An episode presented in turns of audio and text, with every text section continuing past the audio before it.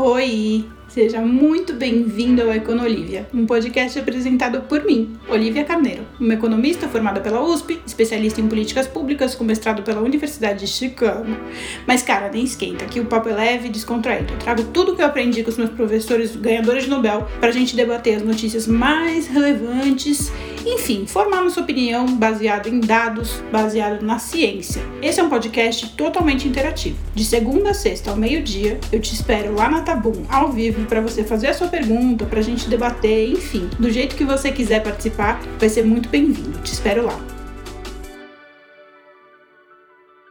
Esse é um podcast que acontece, o Econolívia é um podcast que acontece ao vivo todos os dias na Tá Bom. Todos os dias ao meio-dia, exceto hoje, porque o Miguel nasceu, e aí isso deu uma atrasadinha na minha vida. Na minha vida não, no meu tempo. Na minha vida só, só me deu ganhos.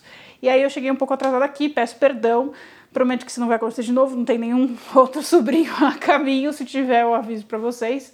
É... E é isso, para participar do, do, podcast, só por aqui que você consegue participar, tem um cafezinho aqui, tá vendo? Este cafezinho é para você me comprar um cafezinho. Eu te compartilho conhecimento, te compartilho uma interatividade, te torno uma pessoa mais culta, mais inteligente, mais interessante e você é, me dá um cafezinho para eu pagar minhas contas para eu continuar tendo condições de fazer esse podcast aqui com vocês. Depois ele fica gravado e ele sobe para todas as plataformas de streaming de, de podcast. Pois bem, o que, que aconteceu? Vocês devem ter visto no noticiário né, desde ontem que teve um, um, a bolsa caiu bastante, principalmente por vários motivos, né? A gente está vivendo um, continuamos vivendo um momento de muita incerteza e instabilidade. E na China teve um, um ocorrido da Evergrande, a empresa chinesa incorporadora de imóveis, né, essas coisas todas, que anunciou que possivelmente dará um calote. É uma das maiores empresas da China, uma das maiores empresas do mundo, acho que estava entre as 500 maiores do mundo, o dono é um dos mais bilionários do mundo, essas coisas todas. É, e eles anunciaram que vão dar calote, possivelmente, e aí deu um temor aí, porque como é uma empresa muito grande, se eles derem calote, lembra o que aconteceu lá no, na crise do subprime, lá nos Estados Unidos, dos, do banco dos Lehman Brothers? É, quando uma, quando uma, um player relevante dá calote, significa que gera um, um efeito dominó. Então, gera uma crise, tem uma tendência de gerar uma crise global, né? uma crise nos mercados como um todo. E eu queria comentar um pouco sobre isso com vocês. A gente separou, não sei se separamos para cá, espero que sim, um gráficozinho mostrando a importância da China como parceiro comercial é, do Brasil. Né? A China é tipo o principal parceiro comercial nosso, e aí depois tem os outros. É, isso não é exclusividade nossa, tá? O Brasil nem é tão importante assim para a China. A China é tipo o principal parceiro comercial de várias pessoas e aí eu vou entrar um pouquinho já no meu comentário sobre esse assunto. Porque o que acontece? A China é o maior país do mundo em termos populacionais, né? E embora não seja a maior economia do mundo, a maior economia do mundo continua sendo os Estados Unidos. A China já foi por muito tempo a maior economia do mundo, mas não é mais. Por que, que não é mais? Porque virou comunista. Parece que eu tô brincando, mas é sério. É, desde que a China adotou ali as reformas e tal, caiu né, o, a relevância da economia chinesa. E agora, depois de muitas décadas, né, acho que faz o quê? Faz uns 20 anos já que a China se abriu para o capitalismo, talvez um pouquinho mais, faz uns 30 anos que a China se abriu para o capitalismo. É, a China voltou a crescer e se tornar uma grande potência econômica, mas ainda assim a China não está, a China não tem o mesmo tamanho, não tem o tamanho econômico proporcional ao seu tamanho natural. A gente chama em inglês, em inglês não, a gente chama no economês de PIB natural. O PIB natural é assim, é o tamanho natural daquela economia. Por exemplo, é, um dos fatores de, de relevância para uma economia é a mão de obra, né? A mão de obra, que, que isso significa? O tamanho da população chinesa, a China tem a maior população do mundo. O tamanho dessa população significa tanto o mercado produtor, né, mão de obra, força trabalhadora, quanto o mercado consumidor. Então, quanto maior a sua população, maior é a tendência do seu PIB, por capacidade produtiva e capacidade de consumo. Em teoria, pela China ser a maior população do mundo, a China deveria ser a maior economia do mundo, pelo tamanho da sua população, pelo, pelo tamanho da sua capacidade produtiva, riquezas naturais, tamanho do território. Tem a, o, potencial da economia chinesa é de ser a maior economia do mundo. Contudo, não é. E aí, é, não é isso que está acontecendo. E a economia chinesa veio crescendo nos últimos anos. E o que, que é esse crescimento que a gente viu na economia chinesa? É assim: imagina a economia chinesa é uma piscina com uma capacidade gigantesca, tipo a maior piscina que tem no mundo é a economia chinesa. E quanto, quanto, enquanto a gente colocar água, essa piscina vai encher. Porque ela tem capacidade para encher. Enquanto tem outras economias que não têm essa capacidade, né? Elas precisam primeiro reformar a piscina para que ela tenha capacidade. Ó, oh, que, que, que alegoria, não é mesmo? Por exemplo, se for pensar na economia, sei lá, da Nigéria, eles vão precisar reformar bastante a piscina para ter capacidade de é, entrar bastante água, né, para acolher mais água. A economia chinesa não, ela tem uma capacidade tipo quase que infinita, né, em comparação aos parâmetros que a gente tem de encher essa piscina. Acontece que a torneirinha ali da, da piscina chinesa tá com um problema, meu. A torneirinha da piscina chinesa não tá funcionando direito. A torneirinha da piscininha chinesa está com probleminhas. E aí é que entra a questão de, é, de toda uma discussão que a gente vê muito na internet, nos jornais, que as pessoas não entendem como funciona a economia e ficam falando merda. A gente vê os tais desenvolvimentistas, né, falando, não, porque a economia chinesa é um exemplo de êxito. E não é, na verdade é isso, a piscina é grande, enquanto chover, enquanto estiver a torneira aberta, ela vai encher.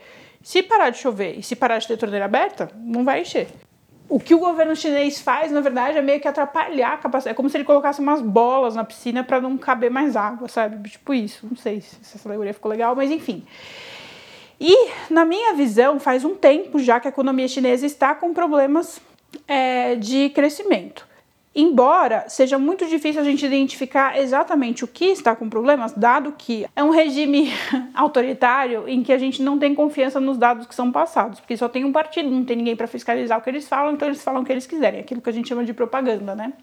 Em inglês e em português é a mesma palavra. Propaganda, propaganda é o que o governo faz, é o que o, que o governo é, divulga de informação para ele se sair bem no negócio. E o governo chinês divulga, obviamente, dados que são favoráveis. E eu já cantei essa bola, ó, faz tempo, faz tempo, quem me segue faz tempo tá ligado. Eu falo disso faz muito tempo, que a economia chinesa está com problemas faz algum tempo.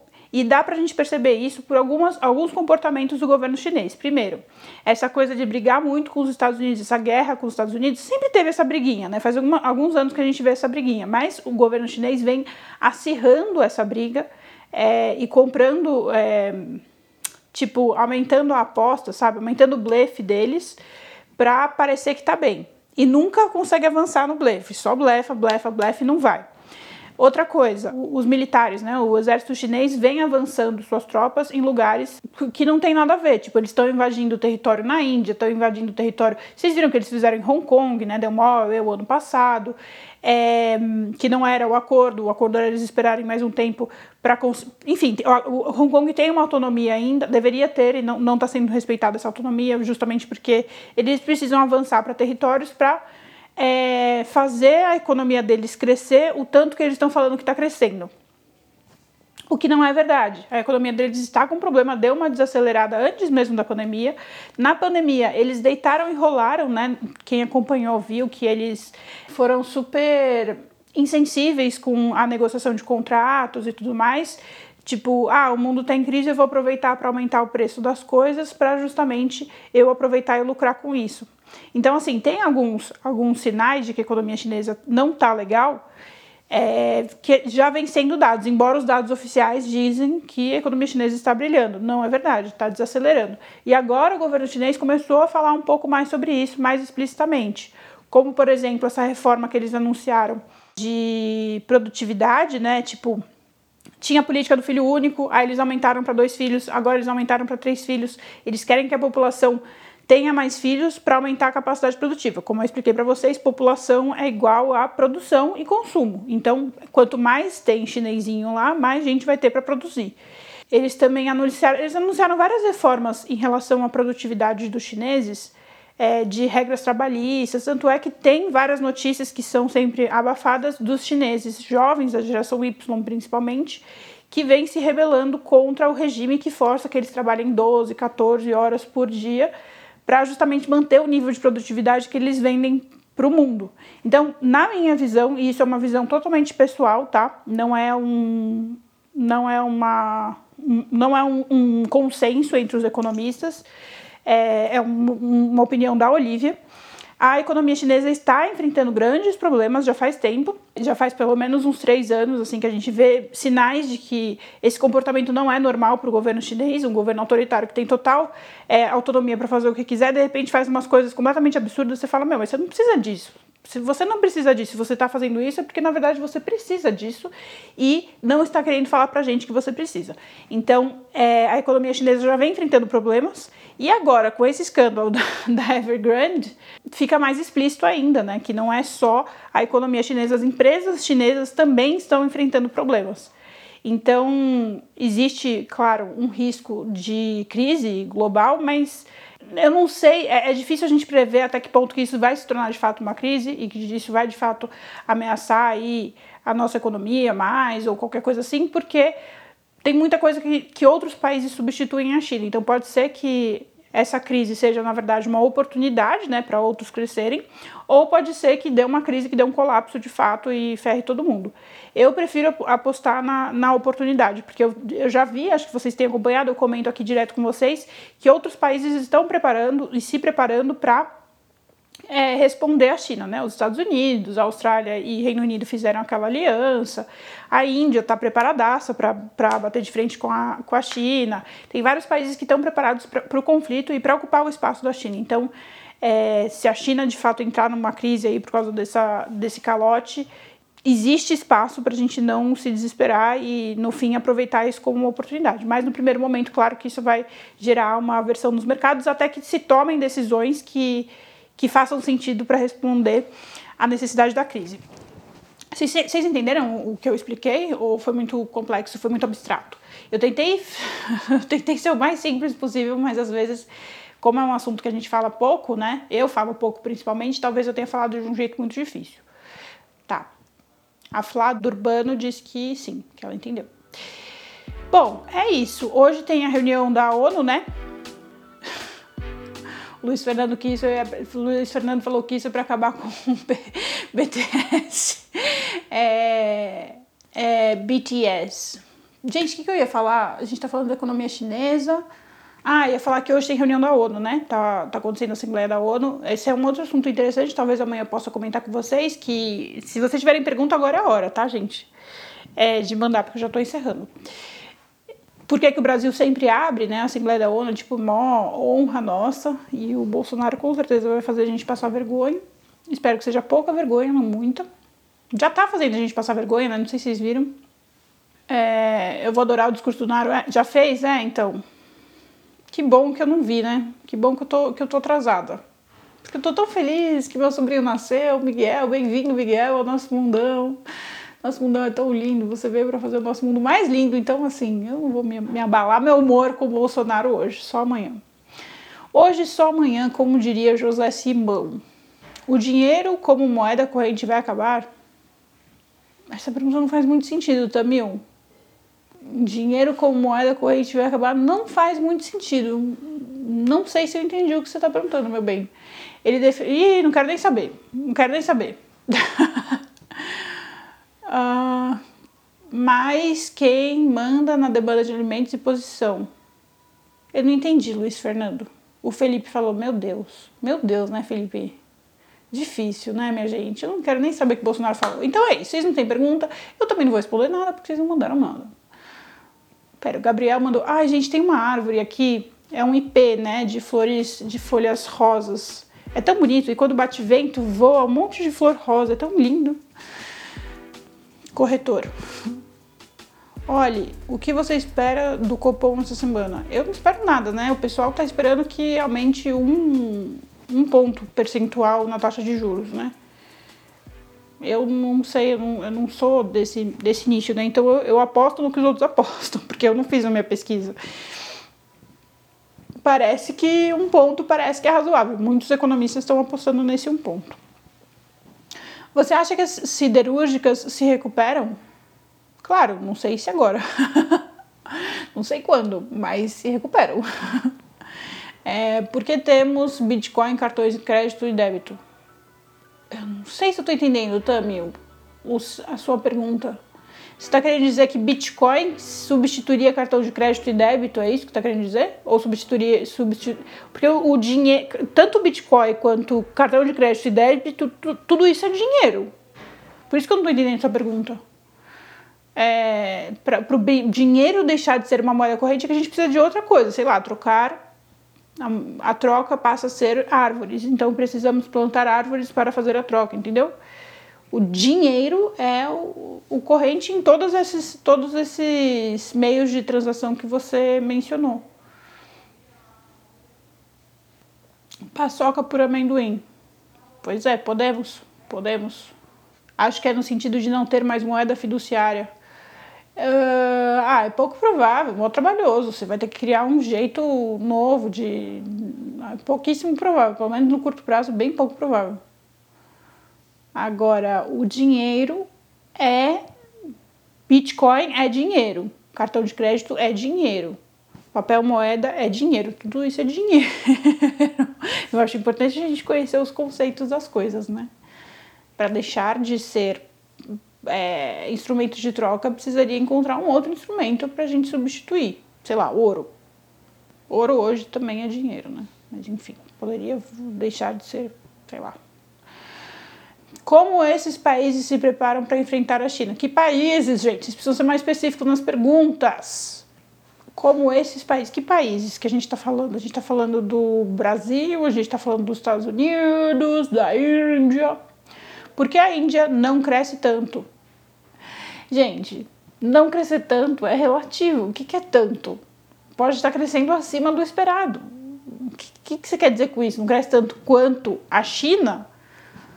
Que, que você quer dizer? Porque a Índia é uma economia que está indo, está muito melhor que o Brasil. então, assim, o que, que é tanto? Por falta de território.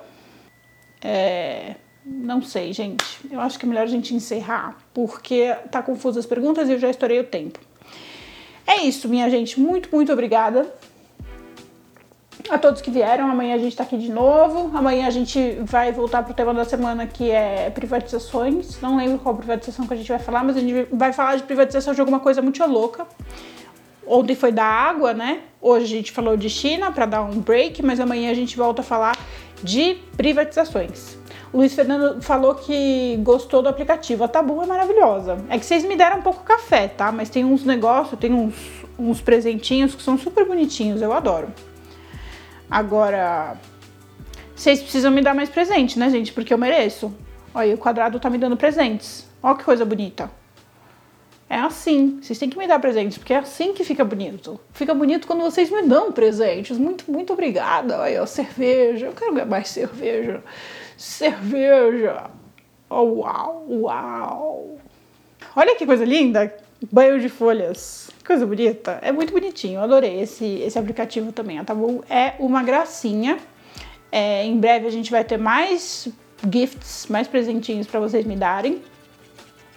Pergunta, tem um, tem um cafezinho que é uma pergunta. Você compra o um café que chama Uma Pergunta. Aí você pode fazer uma pergunta, olha que coisa legal.